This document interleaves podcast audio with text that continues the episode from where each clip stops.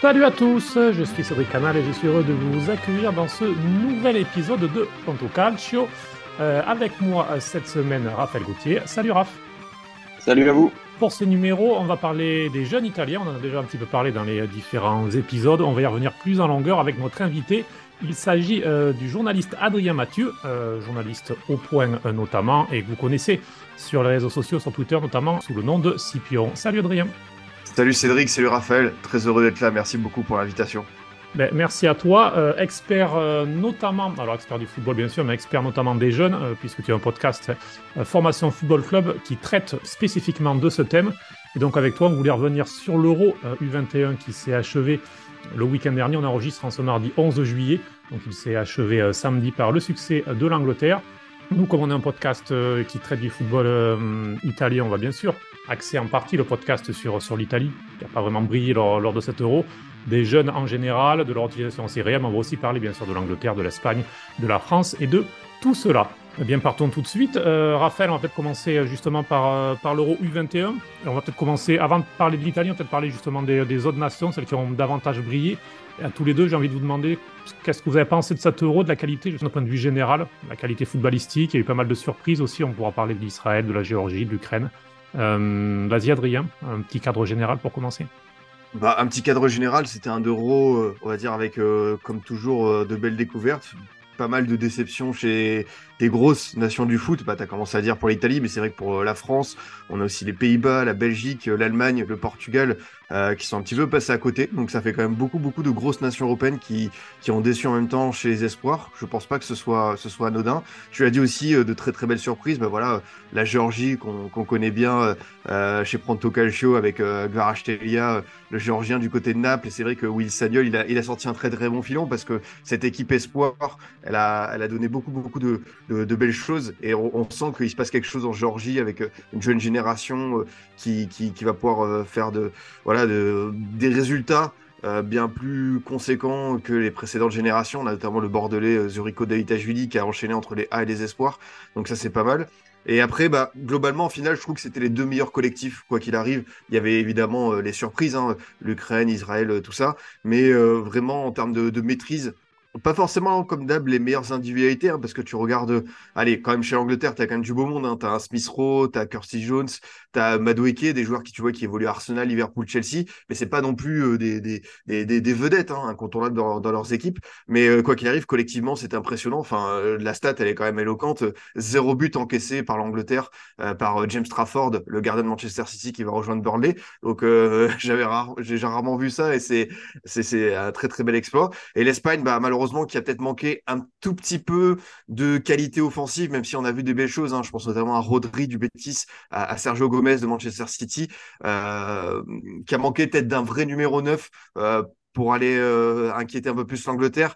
Il y a des regrets hein, pour l'Espagne, mais voilà, je trouve que quoi qu'il arrive, les, équipes qui travaillent le mieux en équipe de jeunes sont allées loin, et je trouve que c'est une forme de, logique, et, j'aime bien cette forme de méritocratie. Alors, avant de prolonger justement ce que, ce que tu dis, c'est vrai que c'est intéressant, les équipes qui travaillent le mieux, on pourra faire le parallèle avec la, France et l'Italie. Euh, toi, Raphaël, euh, qu'est-ce que tu as pensé de cet euro? Je rejoins Adrien sur, euh, sur tout ce qu'il a dit. Effectivement, l'Angleterre et, l'Espagne, je pense, c'était les équipes les plus complètes en fait de cet euro. Comme Adrien, tu l'as dit, l'Espagne, techniquement, c'était très très bon au-dessus des autres. Et moi, vraiment, ce qui m'a un petit peu bluffé, c'est la dimension physique déjà de l'Angleterre pour une équipe euh, d'un Euro Espoir, c'était une équipe qui était vachement accomplie physiquement, qui a pris le dessus euh, sur, sur ses adversaires par des coups d'épaule, par sa possibilité de, de courir davantage, etc. Moi, c'est vraiment, j'ai vu tous les matchs de la France, c'est c'est quelque chose qu'on n'avait pas en équipe de France, cette dimension physique, euh, cette capacité à prendre le dessus en un contre un sur l'adversaire dans les duels. C'est pas anodin si l'Angleterre n'a pas pris de but. Dans les duels, ils étaient, ils étaient monstrueux. Le gardien était très bon aussi, mais dans les duels, physiquement, l'Angleterre m'a bluffé. L'Espagne, techniquement, on le sait, mais ils sont toujours là. Ça fait 15 ans, 20 ans que techniquement, ils sont au-dessus de tout le monde. Ils le prouvent encore. Ils briguent les Euro Espoirs euh, tous les, tous les, euh, à, chaque compétition quasiment. Donc, euh, c'est vraiment une compétition qui les intéresse et ils le font savoir, ils le montrent. C'est pas passé loin cette, cette année parce qu'ils sont à un penalty d'Abel Ruiz d'égaliser, d'aller et d'aller euh, en prolongation. Donc, euh, Donc c'est pas évident. Moi j'ai des joueurs qui m'ont euh, qui m'ont un petit peu marqué. Bon en équipe de France on y reviendra peut-être, mais Cherki il a montré un petit peu à l'Europe un peu plus son talent. Barcola j'ai beaucoup aimé aussi en équipe de France. Sinon en Espagne je sais pas ce que vous en avez pensé, mais moi j'ai bien aimé le neuf euh, Abel Ruiz euh, qui a été assez présent à chaque match. Alors bien sûr il rate le péno décisif contre l'Angleterre. C'est peut-être ce qu'on va ce, ce dont on va se rappeler pour son euro, mais au-delà de ça, je pense qu'il a été assez intéressant. C'est euh, numéro 9 de Braga, donc je pense que dans les années à venir, on le verra dans des meilleurs clubs. Je mouille peut-être un peu, mais, mais, mais je le pense. Sinon, il y a, y a, des joueurs qui, qui jouent euh, dans, dans des plus petites nations, comme Oscar Gluck, euh, le numéro 10 d'Israël, qui s'est un petit peu montré, que les, les joueurs de Football Manager connaissaient déjà depuis un moment, mais là, il s'est montré. Euh, voilà, je ne sais pas ce que vous en avez pensé, vous, Cédric et Adrien, si vous avez des joueurs à, retenir de cet euro. Adrien, le, futur Gvara, en quelque sorte, est-ce que tu, penses qu'il y a un, jeune qu'on a vu et qui va et qui dans, dans quelques mois peut-être va rejoindre un grand club et, et un petit peu exploser au vu de tous? Non, mais je pense que Raphaël a, a, a parlé d'un joueur qui est, reste très clivant, mais qui a un immense talent, c'est Ryan Cherki, forcément.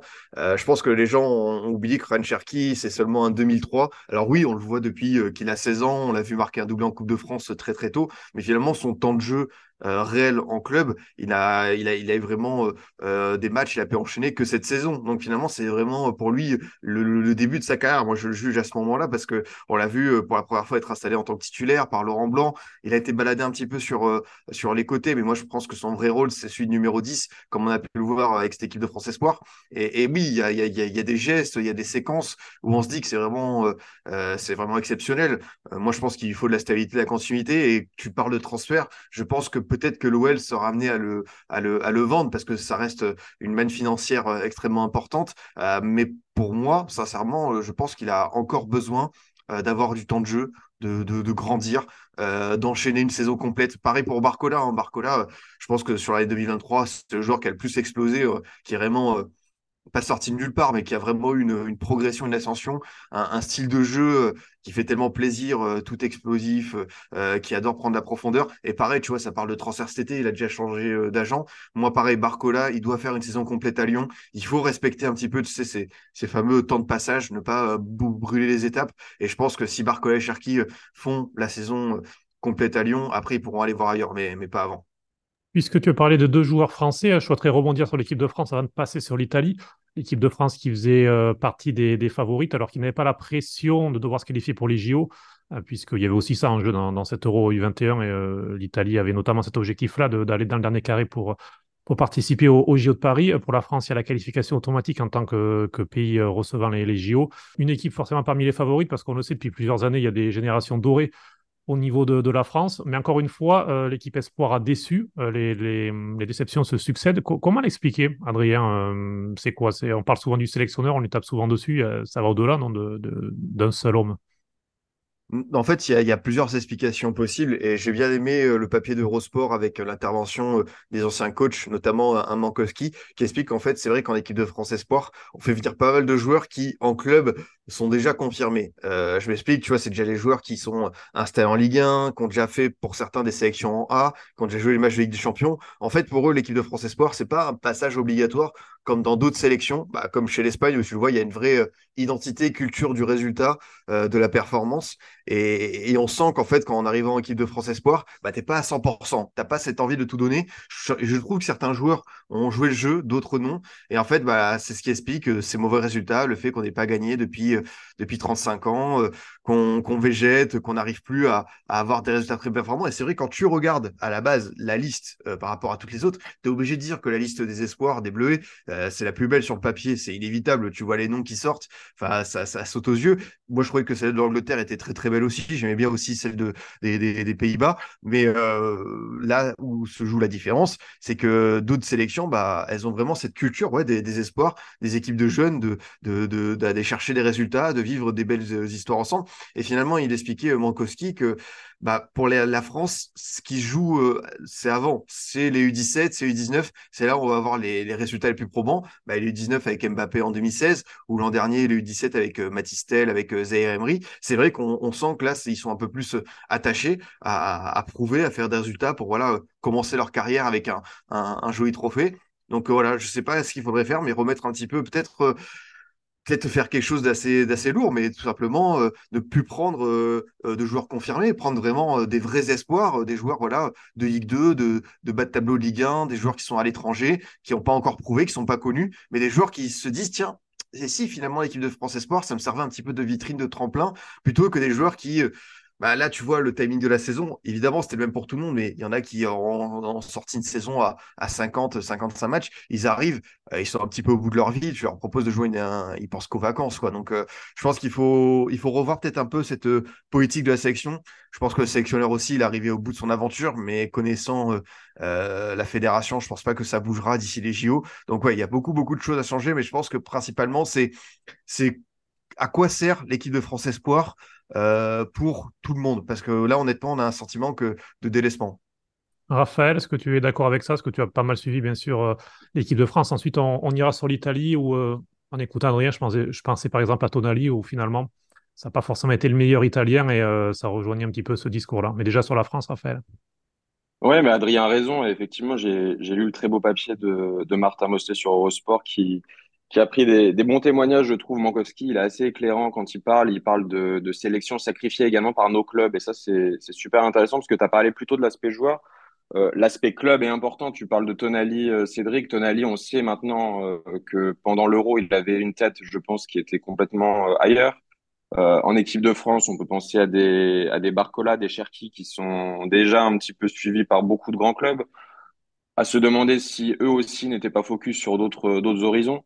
Euh, et c'est peut-être déjà une, une, petite, euh, une petite philosophie qui est ancrée dans leur tête, puisque eux, ils sont jeunes, ils sont très jeunes.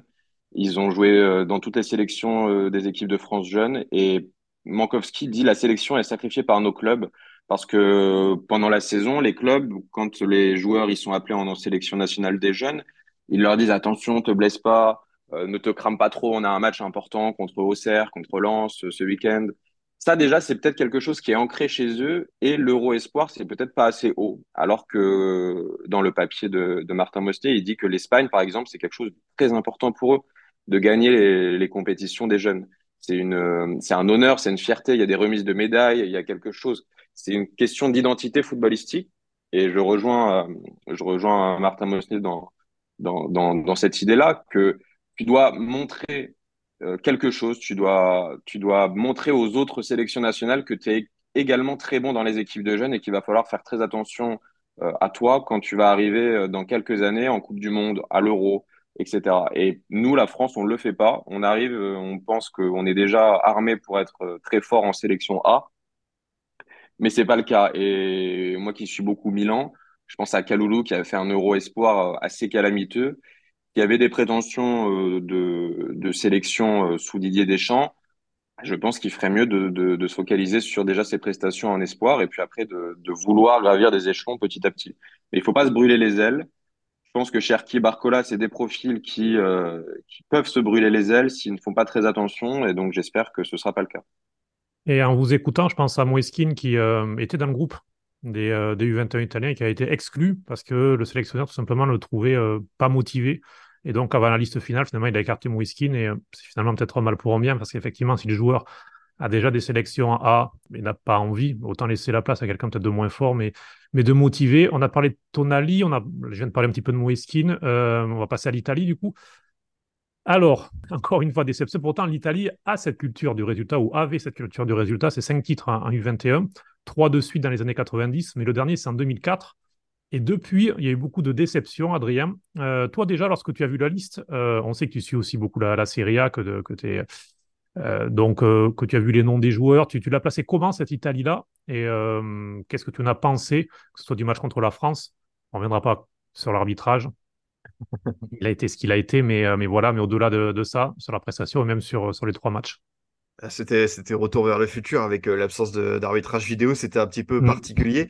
Euh, globalement, euh, quand je vois la liste, bah, en fait, c'est un peu une liste italienne qui pourrait presque s'appliquer à, à d'autres générations ou d'autres catégories supérieures, à savoir que il y a du beau monde, mais il y a toujours cette absence de talent offensif. Mm. Et même si Nyonto, il marque contre, contre, contre, contre la Suisse, si Pellegrini marque euh, contre la France, je trouvais ça trop léger quoi qu'il arrive. Et je pense que quand on va discuter au fur et à mesure, moi je pense que c'est ça le, un des principaux problèmes de l'Italie aujourd'hui, c'est ce manque de vivier à un poste qui est aussi crucial. Parce que ailleurs, bah, je trouve que c'était plutôt correct. Sur les côtés, il y a des bons joueurs, même si je trouve que voilà, Udogie, c'était un peu particulier. Tu as parlé de joueurs qui n'avaient pas forcément envie d'être là. Euh, lui, il est resté sur le banc sur les deux derniers matchs. Mmh voilà, c'est un petit peu particulier, mais tu vois, le milieu de terrain avec, euh, avec Rovella, avec Tonali, avec, euh, avec Beauvais, euh, franchement, avec même Miretti quand il est rentré, enfin, il y avait, ou Ricci, il y avait vraiment du très très beau monde. Donc pour moi, l'Italie, quand je vois la liste, je me dis, je sais que du côté suisse, avec Amdouni ou de la Norvège, il y a quelques talents, mais pour moi, l'Italie doit sortir de, de, la poule. Et finalement, ce qu'on a parlé pour l'équipe de France, bah, c'est vrai qu'elle se répercute un petit peu aussi pour l'Italie. Après la perte du, du, premier match, je trouvais qu'il y a une belle réaction contre la Suisse. Mais c'est vrai que pour un Tonali, tu l'as dit, le timing était hyper euh, contrariant pour lui parce que bah, voilà, il gérait son transfert à Newcastle. Et même si je trouve qu'il a fait un très très bon match contre, contre c'est vrai que contre la, la Norvège, par exemple, ça a, mm. été, ça a été un peu plus compliqué. On se dit que cette équipe d'Italie, il, y, a des regrets, mais en même temps, illustre bien euh, certains, mots euh, de, de cette génération-là, à savoir que s'il y a du beau monde collectivement, bah, il manque toujours ce, ce joueur plus plus, comme était Chiesa euh, à l'Euro euh, il y a deux ans, et toujours euh, euh, ce, joueur capable de faire la différence à, tout instant. Et même si voilà, là, je croyais que Tonali pouvait occuper ce rôle, c'est pas non plus un finisseur évidemment, mais tu vois, Nyonto, je trouve que c'était un peu un petit peu décevant. Pellegrini, c'était pas ouf. Enfin, tu vois, quand mm. je regarde les individualités offensivement, bah ouais, là, au bout d'un moment, ça a manqué de talent et d'un de, mec capable vraiment d'aller faire une différence à tout instant.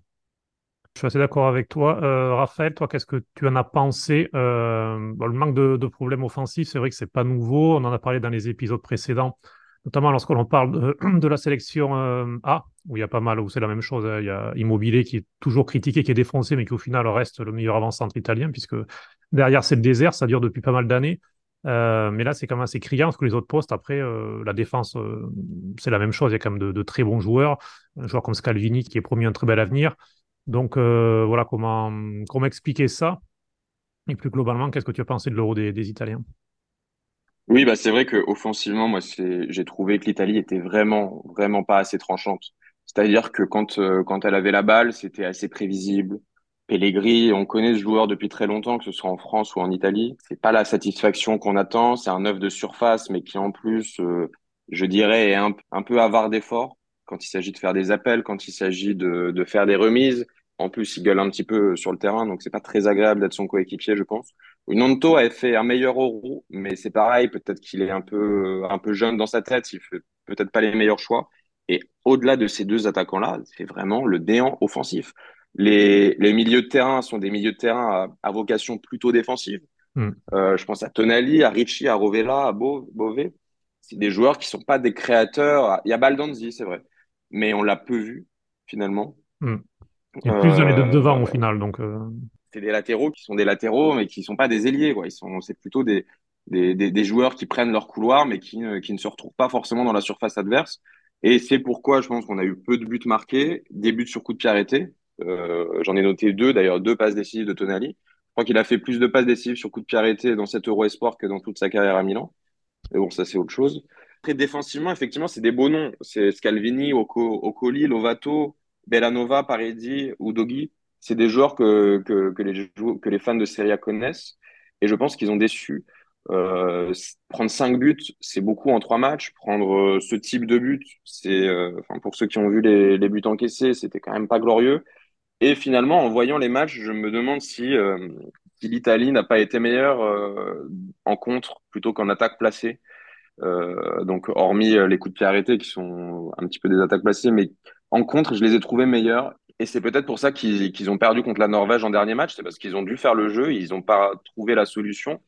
Euh, il y, avait, il y avait vraiment des séquences pendant ce match qui étaient, étaient d'une immobilité, mais sans nom. Quoi. Il n'y avait aucune clé, aucune, aucune solution trouvée. Tonali, effectivement, c'est quelqu'un en qui on pouvait imaginer trouver la solution, porter son équipe, ça n'a pas du tout été le cas. Euh, le gardien a fait, euh, je trouve, un euro qui n'était pas dégueulasse. qui euh, on en reparlera peut-être tout à l'heure, mais c'est vrai que c'est, je pense, l'un des joueurs qui pour le moment est encore peu connu puisque il sort de plusieurs prix, dont un à la Crémonaise cette saison, mais très très bon gardien, il appartient à l'Atalanta. Et je ne serais pas surpris de le voir d'ici un an ou deux dans un grand club italien ou anglais, parce que maintenant les joueurs partent rapidement en Angleterre, mais vraiment très bon gardien. tu parles de l'Atalanta, ils ont la moitié de l'effectif de l'Euro Espoir. Donc, c'est ça. ils vont pouvoir, ils vont pouvoir vendre dans les années à venir et, et, se faire de l'argent. Mais, mais voilà, je pense que vous avez un petit peu résumé les choses. Il y a des joueurs qui ont beaucoup déçu et on en attendait plus de par leur expérience, comme Tonali et Pellegrini. Il y en a d'autres, comme Nonto, dont on parle quand même depuis plusieurs années. On en a parlé euh, euh, toute cette année parce qu'il a été, euh, a été envoyé à Leeds. Mais pas beaucoup de conviction. Donc après, à voir si c'est les mêmes mots qu'en équipe de France, si ce sont des joueurs qui pensent déjà à leur mercato, qui pensent déjà à leur saison à venir, ne pas se blesser, les vacances, ou bien si ce sont peut-être tout simplement des joueurs qui euh, n'ont pas un niveau euh, suffisamment, euh, suffisamment conséquent. Peut-être que oui, il y a aussi, il y a, a peut-être ça tous. C'est vrai qu'on les connaît en Série A ou certains en Série B, mais peu ont finalement un temps de jeu très régulier au final dans l'effectif. Lorsqu'on regarde, lorsqu'on regarde voilà, Ricci, il a eu des hauts et des bas cette saison. Rovelas, il a fait une première saison intéressante. Belanova, il a peu joué finalement à l'Inter et là, il était transféré au Torino il aura peut-être de l'espace, mais euh, il a eu, voilà, Pellegrini, c'est la même chose, il a peu joué cette saison. Euh, au colis, c'est pareil, il a, joué moins la moitié des matchs. Donc, euh, autant quand on regarde la sélection française ou quand on regarde les Espagnols, l'Anglaise, on a l'impression que le est quand même fait de joueurs qui se sont déjà imposés dans leur club, que ce soit grand ou petit club. L'Italie, c'est ce qui manque. Adrien, là-dessus, je voudrais ton avis. C'est un mal aussi assez récurrent du, du calcio, c'est le fait de ne pas donner la chance aux jeunes. Alors, quelques clubs le font. On peut penser à Empoli, on peut penser à Sassuolo, euh, des clubs comme ça, Parisi par exemple de l'Empoli qui, a plutôt fait un bon euro à gauche et qui devrait passer à la Fiorentina. Mais dans l'ensemble, il y a quand même ce problème-là, c'est qu'en Italie, avant d'avoir 23, euh, 24 ans, on est vraiment considéré comme jeune et donc souvent on a peu de place en Serie A. C'est ça, le problème, et on en avait parlé dans le formation FC avec, euh, avec Raph et avec, euh, euh, Guillaume MP. je pense que l'Italie doit faire un jour sa révolution, comme l'a fait l'Allemagne dans les années 2000, comme l'a fait l'Angleterre au début des années 2010, à savoir un vrai plan de développement pour ces jeunes et, savoir comment bien les intégrer, parce que bah, ça se voit qu'il y a du talent. Il y a des résultats. Hein. L'Italie qui fait euh, finale euh, à la Coupe du Monde du vin avec euh, voilà un, Casadei, mais Casadei normalement il doit pas il doit pas être à Chelsea, tu vois, il doit être dans une équipe jeune italienne, il doit avoir un, projet de développement, tu vois. Casadei, ça, ça, aurait dû être le je sais pas moi le Zaire Emery de l'Inter. C'est pas normal qu'il parte aussitôt, comme c'est pas normal que Tonali parte à Newcastle si la Serie A elle veut retrouver, tu vois, un vrai standing, un championnat qui en impose. Évidemment, il y a des enjeux financiers derrière qui sont tellement importants et la valeur des joueurs elle explose. Mais pour moi, il faut bien réfléchir à, comment les clubs italiens les intègrent. Tu as dit, il y a certaines équipes, voilà, Empoli, Sassuolo, euh, même l'Atalanta dans certaines mesures. Mourinho aussi, hein, avec, euh, avec Beauvais, tu vois, il a, il, a, il, a, il a joué aussi ce rôle un petit peu de mentor. Je pense qu'à la Roma, il y a, du talent.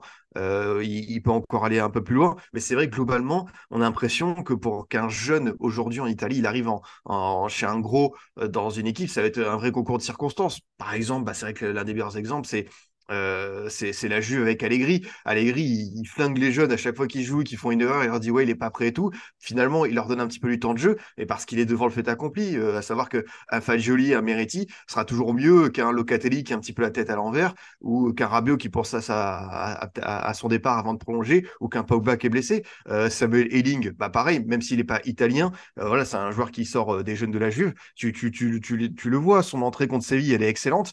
il a tellement plus la niaque que d'autres qui sont un petit peu dans un rôle de sénateur. Donc, je pense qu'il faut, il faut revoir ça. Et tu l'as dit, c'est vrai que l'Italie a tendance à trop prêter ses jeunes. Et je pense qu'aujourd'hui, euh, ces, espoirs, ils ont besoin d'une forme de stabilité. Euh, pourquoi pas envisager, je sais pas moi, un prêt sur deux ans avant de le récupérer, plutôt que tu vois de l'envoyer euh, en série C, puis deux ans en série B, puis dans une équipe de série A, avant de le récupérer euh, quatre, cinq ans après, et enfin lui donner une opportunité. Non, je pense que c'est pas la bonne formule. À mon avis, il faut vraiment réfléchir à, une vraie forme d'intégration bien pensée, à un système qui laisse sa place aux jeunes, parce que voilà, l'Italie forme bien, je trouve. Il y a des profils de joueurs différents il y a voilà, certains creux générationnels, on en a parlé notamment au poste de numéro 9, mais euh, globalement, tu vois, il y, a, des joueurs qui sortent, qui sont super intéressants, mais il faut leur laisser euh, leur chance. Donc, euh, je pense que c'est à ce moment-là où la, la Serie A euh, doit se poser, la fédération aussi, et trouver un système euh, un peu plus euh, cohérent où voilà, ces, espoirs, ces talents pourront s'exprimer. Je suis pas là, tu vois, à te dire une grande forme de jeunisme. voilà, demain, l'Inter doit lancer 5 gamins de 18 ans parce qu'ils ont des bons résultats avec leur équipe de jeunes depuis 5-6 ans. C'est pas du tout ça. Évidemment, il faut les encadrer, il faut avoir un plan de développement cohérent, mais je pense qu'il y a un juste milieu à avoir par rapport à, tu sais, les envoyer à droite, à gauche pendant 4-5 ans et les récupérer mentalement, tu vois, tu le récupères à 23-24 ans, bah, le gamin, il a juste envie de se poser, il est un petit peu euh, déjà épuisé mentalement. quoi. Bah, le, bon exemple, c'est Federico Di Marco, qui après de nombreux prêts s'est mmh, finalement imposé à l'Inter.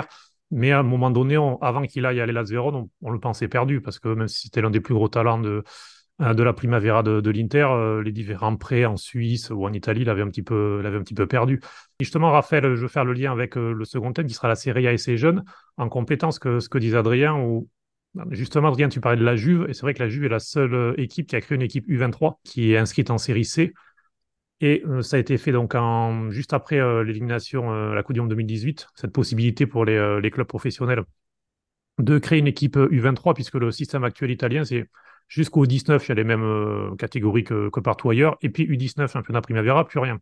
Donc le gamin à 19 ans, en fait, il se retrouve soit à jouer avec les pros, soit ben, aller en série C ou être prêté à droite à gauche. Donc il y a cette formation U23 qui marche bien à la Juve, euh, qui a permis de, faire jouer les, différents joueurs euh, que tu as cités, de pouvoir voir des, des notamment euh, s'imposer ou des Fagioli cette saison.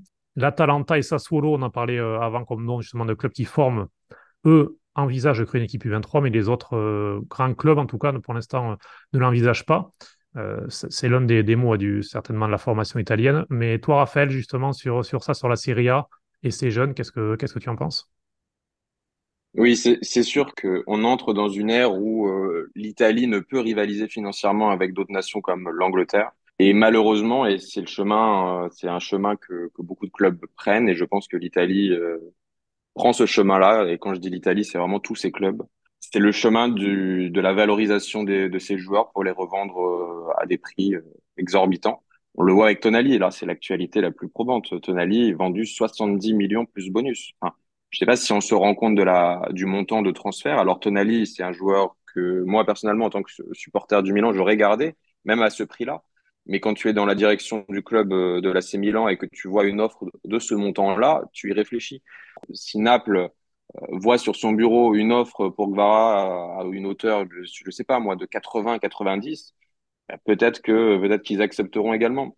Malheureusement, il y a un tel, j'ai pas envie de dire besoin financier parce que tu peux faire sans, sans beaucoup d'argent, mais il y a une telle possibilité d'avoir de l'argent quand tu vends ces joueurs-là que les Italiens ne s'en privent pas, euh, comme beaucoup d'autres clubs européens, mais les Italiens ne font pas exception. Si on parle simplement de la situation des jeunes en Italie, moi je pense qu'il y, a un vivier de, de, joueurs, euh, de joueurs qui ont moins de 23 ans dans les gros clubs qui, qui est assez, euh, qui est assez important. À Milan, à Milan, on pense c'est une équipe qui a quand même une moyenne d'âge assez basse malgré Giroud et Ibrahimovic.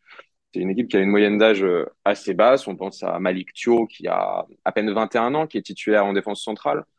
Charles Dekettler qui a moins joué la saison dernière, mais qui a été quand même un gros investissement sur le marché à l'été dernier. Il a à peine 22 ans. Si on parle d'autres clubs et d'autres joueurs, on pense à la Juve, on en a parlé un petit peu avec Rovella, Miretti, Fagioli. Ces joueurs-là, ils ont euh, entre 19 et 22 ans. On a Bové de la Roma qui, qui peut être un, bon espoir et l'Atalanta, j'en parle pas puisque eux, ils ont euh, euh, le Danois qui a 20 ans, qui est déjà un crack absolu. Euh, ils ont Scalvini en défense centrale qui a à peine 19 ans. J'ai l'impression que ça fait trois ans qu'il est là. il a à peine 19 ans. Sassuolo, évidemment. Euh, on a du Baldanzi qui est à Empoli, on a du Samardzic qui est à Udine. Euh, on a du Singo là qui en, je pense à lui parce que le Milan serait peut-être dessus pour une doublure ou bien un titulaire au poste d'arrière droit, qui, qui a à peine 22 ans, l'Ivoirien. Euh, Parisi qui a 22 ans, l'arrière gauche. Enfin, c'est des joueurs, c'est des joueurs qui nous nous parlent quand on est, quand on suit la Serie A, peut-être un peu moins quand on suit le football dans son entier, mais en Serie A, c'est des joueurs qui ont déjà des noms. C'est pas simplement, je cite pas des, noms de joueurs qu'on connaît pas trop, qui peuvent. Non, tous les joueurs que j'ai cités là, c'est des joueurs qui sont quand même affirmés dans le championnat. Ils ont tous moins de 23 ans. Donc, euh, donc voilà, je pense, je qu'il y a quand même un bon vivier en, en Serie A. Adrien, je souhaiterais rebondir. Euh, Raphaël a fait une liste de joueurs. Il y a pas mal de joueurs non italiens, justement, puisque quand, quand Raphaël essaie de mettre en avant la jeunesse de l'AC Milan, c'est bien, mais malheureusement, quand on regarde maintenant le 11 de l'AC Milan, il y aura Calabria, en gros, et basta comme, comme italien titulaire. Donc, et encore, quand Kaloulou le remplacera, il y aura, ce sera facile de faire un 11 sans italien, ce qui a l'AC Milan. Peut-être culture. Peut-être Colombo, peut-être Colombo en neuf s'il si, s'impose et si Pioli le fait jouer. J'aimerais bien. T'es, ambitieux quand même. mais c'est bien, pourquoi pas. T'as, as de l'espoir. Mais c'est vrai que quand on connaît la culture et l'histoire de l'AC Milan, ça fait un peu bizarre. Mais euh, l'Italie, depuis quelques années, c'est vrai, c'est quand même mis aussi à, aller chercher des jeunes joueurs étrangers, à faire de la post-formation en quelque sorte, alors qu'ils euh, ont leurs propres jeunes sur lesquels ils ne font pas cette post-formation. C'est, ce qui est parfois un peu étrange, Adrien. On a l'impression que vaut mieux aller chercher un de Ketlar pour caricaturer plutôt que prendre eh euh, un jeune Italien qui peut-être a les mêmes qualités et finir son développement. Oui, oui, c'est vrai. Après, euh, De Cateller, euh, je pense à un exemple euh, qui est un petit peu clivant. Il est arrivé dans, dans des conditions où il a jamais su s'adapter pour l'instant. Mais on, sait qu'à à Bruges, on sait qu'en Belgique, il a, donné beaucoup, beaucoup de belles choses. Donc, je pense que c'est le genre, typiquement, il faut lui laisser du temps. Il y a des bons exemples. Hein. Par exemple, c'est vrai que Malik Thio, quand tu vas le chercher, bah, il t'apporte directement sur la seconde partie de saison de très, très belles garanties il y a des coups. Mais oui, tu l'as dit, il y a cette tendance à aller chercher beaucoup, beaucoup de jeunes en, post-formation et même, bah voilà, hein, que les, jeunes joueurs français, hein, ça reste la même chose. Mais le jeune joueur français, on parle beaucoup de, des, passerelles, tu sais, avec la Bundesliga, mais avec l'Italie aussi, c'est le cas. Bah, par exemple, Lucien Goumet, à l'Inter.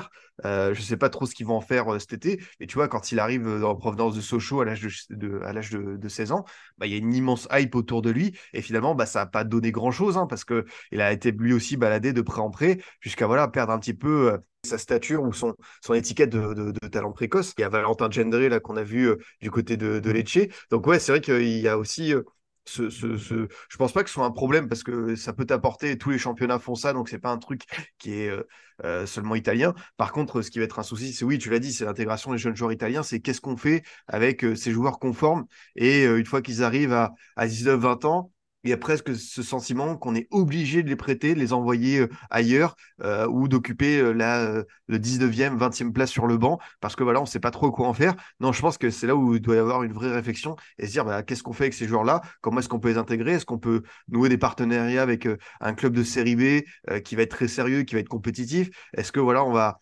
faire un échange de procédés avec un club de Serie A. Euh, je pense que c'est là l'enjeu prioritaire. Je pense pas que le fait que les clubs italiens fassent venir des, étrangers soit, soit un souci parce que voilà, c'est pareil, euh, c'est partout pareil. Donc, euh, et, on le voit qu'il y en a certains qui ont permis à leurs équipes de, grandir, d'être des bonnes trouvailles. Donc, moi, pour moi, la, réflexion, elle doit venir un peu plus avec du recul au niveau de la fédération de la Serie A sur ce qu'on fait avec ces joueurs qui, comme je te le dis, une fois passé l'adolescence, une fois qu'ils ont quitté la Primavera, on a l'impression qu'ils sont un petit peu, un petit peu délaissés. Tu as donné l'exemple d'un Français qui, est allé à Milan. Moi, j'en ai un autre qui est également allé à Milan. C'est Yacine Adli qui a été quand même recruté pour, pour une petite dizaine de millions. Euh, je ne je, pense pas me tromper. Euh, Adrien, toi qui suis Bordeaux, il n'a joué que 140. Il a joué que 140 minutes la, la saison dernière. 140 minutes, c'est moins de deux matchs en, en minutes cumulées, hein, je parle. Donc, euh, alors qu'il n'a pas été euh, véritablement blessé. Hein. C'était, c'était réellement des choix de, de, de, de l'entraîneur. Euh, donc voilà, moi la question c'est, et vous, y vous, vous l'avez déjà un petit peu posé, vous y, avez, vous y avez déjà partiellement répondu, c'est qu'est-ce qu'on fait des jeunes?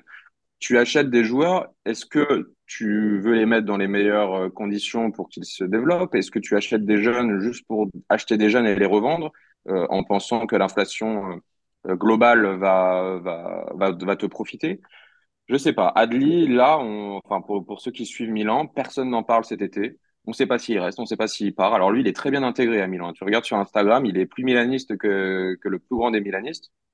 Mais le pauvre, on ne sait pas s'il va partir, on ne sait pas s'il va rester, on ne sait pas s'il va jouer. Je pense pas qu'il rentre dans les plans de, de Pioli. En tout cas, on n'en a pas entendu parler. Euh, et pourtant, c'est un joueur acheté quand même une petite dizaine de millions. C'est pas négligeable. C'est un joueur qui avait du potentiel euh, quand il, quand il joue en France c'est pour moi un joueur qui, qui, qui, peut apporter à son club. Et ça, c'est simplement un exemple. Quand je parlais de Colombo tout à l'heure, à moitié en rigolant, c'est un joueur qui a fait quand même des, choses assez sympas à Lecce euh, la saison dernière, qui là revient à, Milan. Et Milan, pour tous ceux qui suivaient le club, ils ont vu qu'il y avait des problèmes de neuf la saison dernière. Je bah, je sais pas. Après, il faut, peut-être réfléchir, peut-être garder un joueur sous le coude, peut-être qu'il va profiter de l'entraînement avec Ibrahimovic, même si maintenant il est plus là. Il en aurait profité s'il était resté. il peut peut-être à nouveau profiter des entraînements avec Giroud, avec, avec des Léao, avec des Théo, avec Maignan, plutôt que de les envoyer en prêt. En fait, envoyer des joueurs en prêt, certes, ça, fait, ça, ça, te fait gagner en, en expérience, en match, mais peut-être qu'à l'entraînement, peut-être que donner des situations de match mais plus, plus importantes que du Adli 140 minutes dans la saison, ça serait aussi euh, intéressant pour des jeunes joueurs. Voilà, la solution du prêt dans les petits clubs, on le voit, Rovella, ça va être, on, en a parlé dans un précédent podcast euh, sur la Juve, Rovella, ça va être une saison très charnière pour lui. On va voir s'il va passer le cap. On en parle depuis des années de cette euh, cote qu'il a. À voir s'il peut franchir le cap. Et malheureusement, on l'a pas encore vu jouer à un gros niveau dans un grand club contre un gros adversaire. à voir si l'année prochaine, les joueurs-là vont, euh, vont réussir. Déjà, on a vu à Monza cette saison, c'était déjà une bonne étape pour lui, parce que c'est vrai que quand on les prête en série B, série C, il y a une telle différence de niveau, c'est assez compliqué. Alors, euh, question personnelle, Adrien, ensuite on passe à, ton regard sur la Serie A. Trebin, le gardien ukrainien, euh, qu'est-ce que tu en penses? Bah, lui, personnel parce que voilà parce que j'ai aussi un podcast sur l'Inter et il euh, il annonce à l'Inter comme gardien numéro 1 bis avec euh, Sommer. Ah bah non non bah lui pour le coup euh, ça fait un petit moment qu'on le connaît qu'on le voit avec le mm. Shakhtar notamment en Ligue des Champions et honnêtement c'est un gardien qui a beaucoup beaucoup de, de qualité c'est moins évidemment par rapport à Onana, ça a peut-être euh, peut-être entre guillemets un petit downgrade immédiat, mais je trouve l'idée bonne parce que c'est un jeune gardien, c'est quelqu'un qui a un jeu au pied euh, intéressant, qui a des qui a des bons réflexes, qui est qui est très très grand, euh, qui est vraiment qui est pas loin des 2 mètres, je crois. Donc euh, ça peut être ça peut être une bonne pioche, faut voir le prix, mais euh, Troubine, moi je, je, je, je valide la piste. On parle de 15 millions d'euros à peu près puisqu'il a seulement un contrat, donc donc ça va. À, à ce prix-là, c'est pas mal. Bon, mais on verra. Voilà pour la petite parenthèse. Euh, Adrien, toi, ton, regard avec la, la Serie A, on a connu la Serie A des années 2000. Je suppose que c'est là que, que tu t'es intéressé particulièrement à la Serie A et que tu t'y es attaché, non? Ouais, ouais, bah moi, moi je, les gens qui me suivent sur Twitter savent que mon, mon joueur euh, Serie A. La photo, la photo de profil déjà. Alors oui, c'est vrai qu'il y a Pirlo. J'aime beaucoup cette photo, cette photo mais mon, mon, mon joueur, c'est Francesco Totti, c'est la Roma, c'est cette équipe de Spalletti avec euh, le, fameux milieu Perotta, De Rossi, Pizarro avec euh, Aquilani qui rentrait de temps en temps. Moi, j'adorais cette équipe et Francesco Totti, ça reste là. Donc, euh, j'ai pas connu forcément, tu sais, le, le, le grand Parme, la grande Lazio. j'ai connu plus la Serie A, on va dire, on va dire, au, tournant 2002-2003 euh, avec cette fameuse euh, finale Milan-Juve, avec voilà le trio Nedved, Trezeguet, Del Piero, avec euh, Milan et toutes ses stars, tout ça. Donc, et ensuite, il y a eu Adriano, il y a eu, il y a eu Mourinho qui arrive à l'Inter, etc. Donc, c'est un championnat qui m'a toujours plu, et même si c'est vrai qu'il y a eu ce fameux creux dans les années 2010, moi, je l'ai toujours suivi parce que bah, j'ai une affection particulière pour, pour, pour l'Italie, donc je, je, je suis resté dans le train. Raphaël, est-ce que justement tu veux un petit peu questionner Adrien là-dessus? Bah écoute, euh, ça c'est un petit peu la question euh, attendue et peut-être un peu la question piège, mais tu, euh, tu as vu comme nous que l'Inter et le Milan étaient en demi-finale de Champions League. Pour autant, je pense pas que l'on puisse affirmer que le niveau de la Serie A a véritablement augmenté ces dernières années. Comment toi tu, tu te positionnes sur le niveau du Napoli, sur le niveau de l'Inter et du Milan qui étaient en demi et donc et d'ailleurs même l'Inter en finale? Passe à une petite tête euh, d'un grand attaquant belge de, d'égaliser ou de même peut-être de gagner. Je sais pas, qu'est-ce que tu penses un petit peu toi de, de l'actualité du niveau de la Serie A? Est-ce que tu remets en question les, les places en demi et la place en finale qui n'était pas arrivée depuis la Juve? Je sais pas, qu'est-ce que tu penses de tout ça? Ah non, non, moi je remets pas ça du tout en place. Je sais que certains ont parlé de tirer le sort favorable et tout, mais bon, il est ce qu'il est. L'Inter a dû sortir euh, Porto, qui est quand même euh, une équipe rodée euh, dans, dans ce match coup près avec un très très bon coach euh, Sergio Conceição a dû sortir Benfica qui était l'une des équipes euh, surprises qui avait quand même sorti la Juve qui avait tenu tête au PSG donc pas du tout ils ont pas du tout volé leur place. Et puis et puis après voilà sur les, les, les, les demi-finales face au Milan ils ont montré vraiment qu'ils maîtrisaient ça. Donc moi je trouve que c'était une très bonne chose pour l'Inter. Le départ de Nana m'embête, honnêtement, je vais pas te mentir, parce que je trouve que c'était un gardien qui était parfait pour eux, qui avait vraiment suis très très bien rebondir après sa période un peu difficile sur la fin avec l'Ajax. Donc voilà, évidemment, il y a la première ligue qui avec une telle offre, c'est difficile à refuser, mais j'aurais aimé qu'il reste un peu plus longtemps.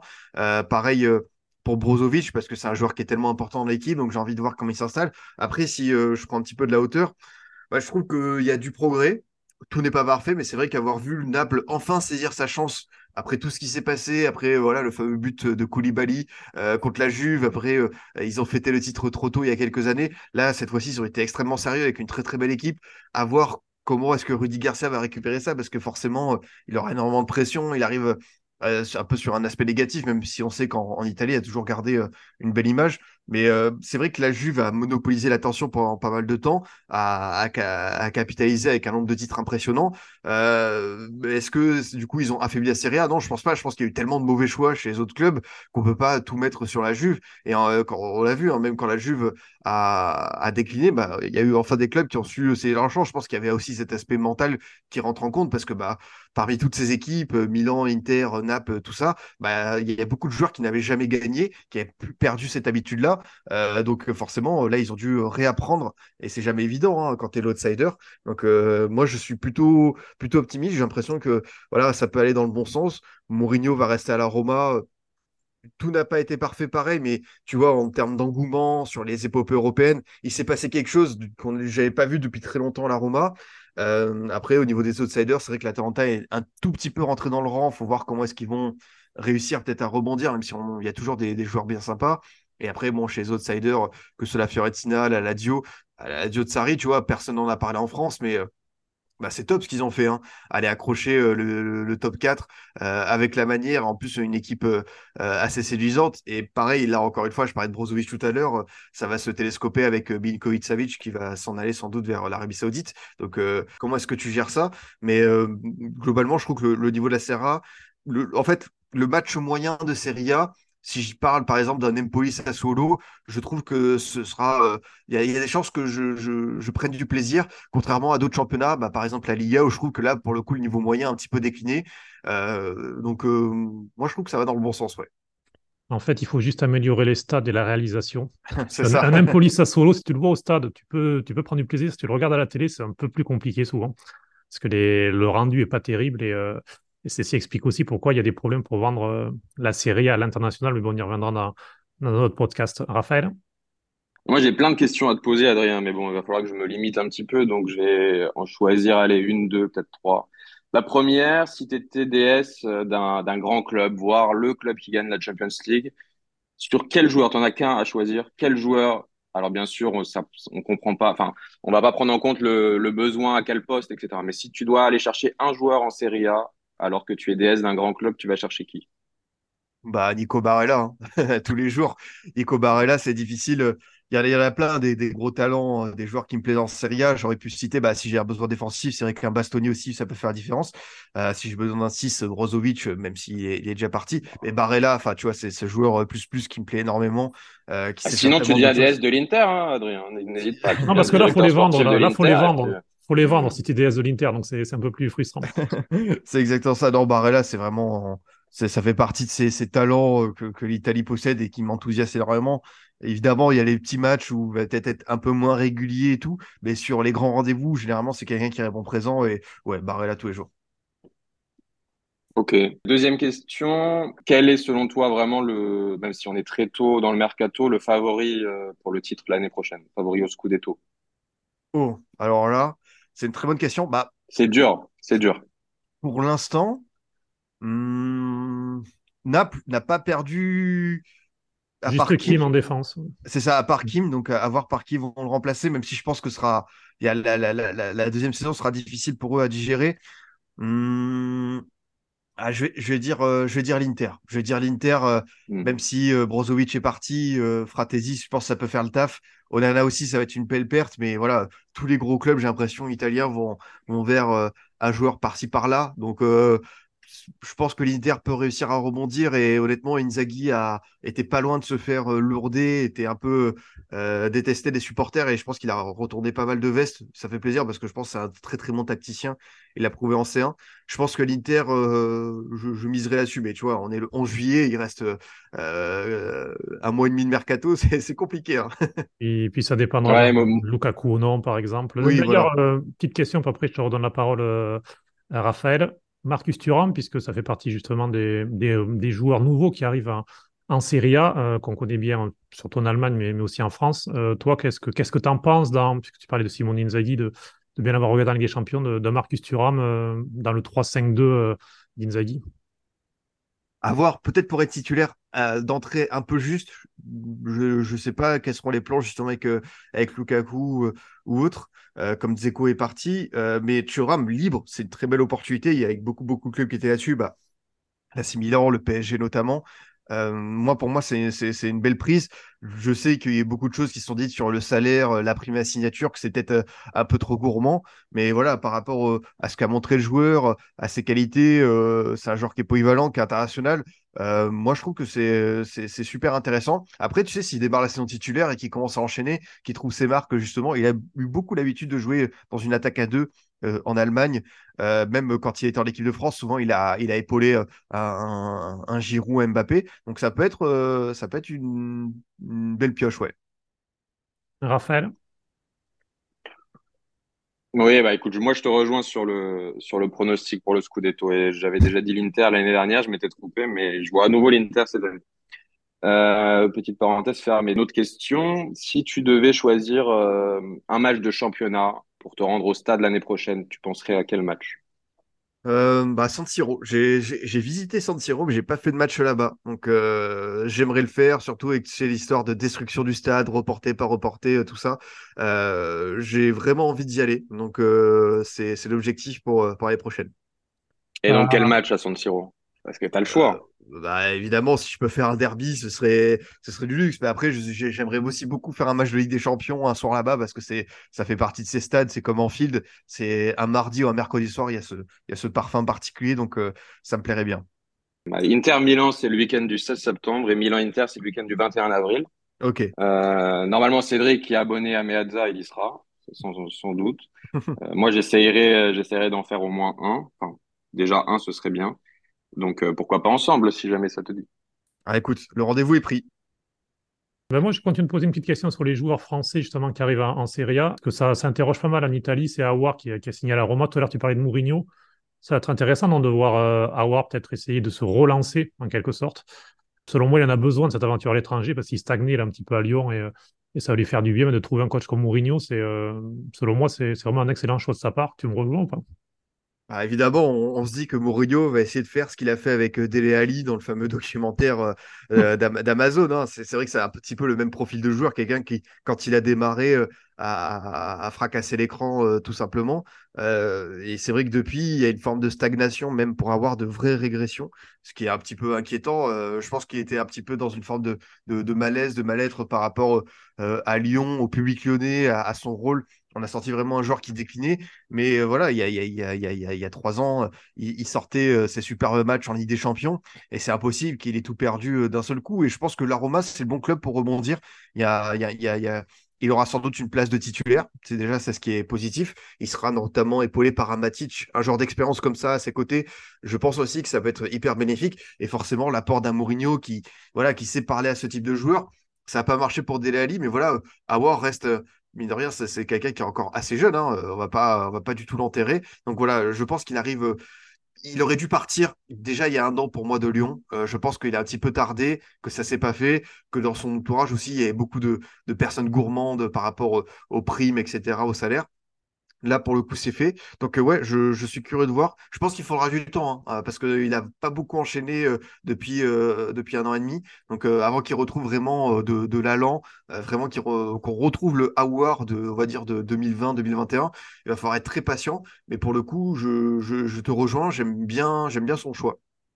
Et on complétera Indica qui a aussi rejoint la Roma. Donc, c'est toujours, oui. ça nous fait toujours plaisir de voir des Français rejoindre la Serie A. Pour nous, c'est toujours sympa. Raphaël? Peut-être dernière question, mais qu'est-ce que tu penses de, de l'AC Milan, de sa trajectoire ces dernières années après le Scudetto remporté, et puis peut-être euh, de la saison à venir avec des joueurs qui mûrissent, euh, qui prennent un an, comme Léao, comme Théo, qu'on voit peut-être un peu meilleur. Qu'est-ce que tu penses euh, de leur trajectoire? Écoute, le Milan, je trouve qu'ils ont n'ont pas brûlé les étapes, mais ils ont fait des accomplissements auxquels vous attendez peut-être pas le titre en Serie A, le dernier carré de la C1 par rapport à l'équipe qu'ils avaient, mais finalement ils ont bien travaillé et surtout ils ont créé euh, ils ont su créer une équipe euh, assez compétitive. Garder les AO, je pense que c'est un super symbole. Après, bah forcément, j'ai suivi les événements euh, des dernières semaines avec les départs de, de, Maldini, de Massara. ces dirigeants historique récent. et moi, ça m'inquiète parce que bah, c'est une perte de l'identité milanaise, mine de rien. Je, je, je n'ai pas compris ce move des Américains. Euh, je veux bien que le dernier mercato ait été raté avec De Cateller, avec Origi, tout ça, avec l'absence de renfort l'hiver dernier. Mais voilà, je pense que l'enveloppe financière était réduite. Et bon, tu t'es trompé sur un mercato, tu peux te rattraper quand même. Et du coup, je, je n'ai pas compris. Je trouve que c'est inquiétant. Il y a beaucoup de joueurs qui ont livré des messages un peu énigmatiques sur le réseau. Je pense que ça s'est calmé depuis. Tout le monde est parti en vacances. Désormais, on a la tête reposée, la tête froide. Mais il faudra surveiller ça. Parce que si il y a une série de mauvais résultats, je pense que ça peut un petit peu péter rapidement. Mais c'est ce qui est frustrant, c'est que je trouve que le bilan a, su très très bien rebondir après voilà sa, période douloureuse de, de, la décennie 2010, de la on va dire surtout de la moitié 2014 à, 2017 où c'était très compliqué, il y a eu beaucoup beaucoup de mauvais choix, des investissements ratés, la fin de l'ère Berlusconi. c'est parti un petit peu dans tous les sens. mais pour moi, voilà, ils ont, ils ont su retrouver vraiment un très très beau standing je pense qu'avoir accroché avec des champions en fin de saison, c'était le strict minimum. Que s'il n'y avait pas eu Ligue des Champions, là, ça aurait été un peu inquiétant parce que je pense qu'ils seraient repartis dans beaucoup de questionnements. Voilà, à, eux de construire une équipe euh, taillée de nouveau pour aller accrocher un top 4. Euh, faire un beau parcours en C1. Mais comme je te dis, euh, attention à la direction avec cette succession de choix qui, moi, m'a un petit peu, m'a un petit peu heurté. Une dernière petite question pour compléter l'AC Milan et, et, aller un petit peu au-delà. Euh, qu'est-ce que tu en penses de cette culture du Moneyball, en quelque sorte, de, de voilà d'être pas mal sur la data, mais je ne vais pas dire à outrance, mais, euh, voilà, de, de, mettre toujours plus la data, c'est ce que semble vouloir faire l'AC Milan. On sait que c'est le même actionnaire que, Toulouse. Toulouse l'a fait et ça a plutôt bien fonctionné. Mais est-ce que tu penses qu'une telle culture peut fonctionner pour un grand club? Parce que pour un petit club qui n'a pas de moyens, ça peut se comprendre d'aller chercher des joueurs inconnus comme ça, se basant quasiment exclusivement sur la data. Mais est-ce que tu penses que pour un grand club, c'est viable? Ça peut être une bonne chose. Après, euh, au Milan, il y aura toujours ce côté, comme j'ai dit, euh, identité, culture club et euh, l'impression visuelle qui doit dominer moi, j'ai toujours dit que la data, c'était un outil qui était, qui était top. Honnêtement, euh, tu mmh vois arriver ça et ça te permet de comprendre plein de choses, mais ça ne doit jamais être, tu sais, euh, euh, tout en haut de, de, de, ta liste pour comprendre un joueur. Ça doit être un accompagnement, ça doit être quelque chose d'intermédiaire, de, secondaire. Et ce que tu dois capter, c'est évidemment ce que tu vois sur le terrain, toi, avec l'impression visuelle, sur l'attitude, la personnalité du joueur, sur son entourage et tout. Ça, pour moi, ça doit rester les, critères principaux. Et ensuite, avec la data, tu peux dire, bah, tiens, euh, dans les 30 derniers mètres, il a telle caractéristique, tiens, il fait tant de volume de course, euh, tiens, euh, cette équipe, elle presse comme ça, donc on va pouvoir s'appuyer sur ces, caractéristiques-là. Du coup, moi, je me dis que forcément, ça, c'est une bonne chose. Après, voilà c'est vrai que pour euh, un club à l'échelle du Milan, avoir euh, ce type d'actionnaire, et tu l'as dit, à Toulouse, ça a très très bien marché, même si on a vu un été encore une fois euh, mouvementé. pour moi, il faut, il faut savoir encore une fois rester à sa place et ne pas ne pas mettre la charrue avant les bœufs, c'est-à-dire voilà dire que la data doit être le, euh, doit guider ton cap, doit guider Pioli. Non, non, ça doit être vraiment quelque chose qui sert au staff de Pioli euh, à dire bah, voilà comment est-ce qu'on peut améliorer l'équipe, il y a tel joueur, ok, on va l'observer. Je pense que ça va être la bonne réflexion à avoir. Et je te rejoins et je sais que Raphaël te, rejoint aussi. D'ailleurs, ça prolonge. Je à une conférence il y a quelques jours avec Piero Zilio, le directeur sportif de l'Inter. Il disait ça c'était d'abord voir le joueur, ensuite s'appuyer sur la data. Et le point important aussi, suivre les femmes des joueurs sur Instagram. Ça, ça donne aussi des, parfois des, bons indices sur les joueurs. Euh, bon, mais voilà, je pense qu'on va pouvoir conclure. On n'est pas loin de l'heure euh, de podcast. Euh, Badrien, c'était un vrai plaisir de, parler de, de, cet Euro U21 avec toi. Merci à vous. De, parler de la Serie A, des jeunes, des moins jeunes, un petit peu de l'actualité aussi. Vraiment, un vrai plaisir. Je rappelle Adrien Mathieu, journaliste au point, que vous pouvez suivre notamment sur, sur Twitter avec le nom de Scipion. Merci à vous. Merci à vous deux, c'était super. Merci à vous. Merci à toi, Raphaël. Et puis, ben, nous, on se retrouve rapidement pour de nouveaux numéros. Ciao, ciao. Ciao. Salut.